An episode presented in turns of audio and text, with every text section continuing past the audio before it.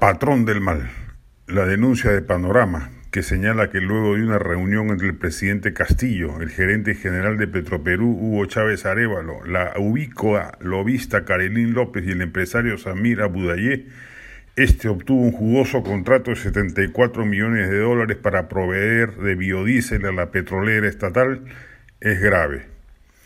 Ya no parece que estemos siendo testigos de reuniones accidentales o de casualidades fortuitas, sino de un patrón de conducta presidencial que atenta contra las buenas prácticas administrativas y tiende un manto de sospecha y corrupción que involucra sin duda a su propia persona.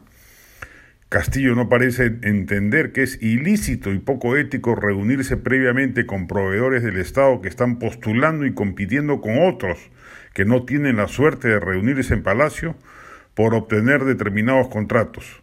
No está bien, es incorrecto, es pasible de sospecha de corrupción.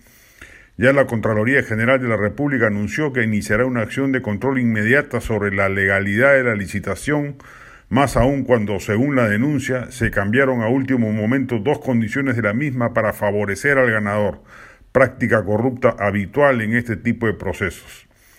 Si el presidente Castillo cree que el cargo le otorga impunidad, se equivoca de cabo a rabo. No se trata, pues, de que lo que aparentemente hacía en el pasaje Zarratea ahora lo haga en Palacio y asunto arreglado, sino de que no practique lo que aparentemente está haciendo, que es tráfico de influencias y corrupción de funcionarios, sin empacho ni rubor, aparentemente sin conciencia plena, quisiéramos creer. El fallido proceso de vacancia debería haber tenido el efecto virtuoso de hacerle entender al primer mandatario de que ese tipo de conductas son inapropiadas y punibles. La reunión que denuncia Panorama ocurrió el 18 de octubre y la votación por la vacancia fue la primera semana de diciembre. Porque si no es así y siguen apareciendo denuncias de este tipo, ya estaríamos ante un caso temprano de corrupción palaciega cuyo único correctivo sería la vacancia presidencial en vista de que el presidente no es pasible de acción penal mientras dure en el cargo.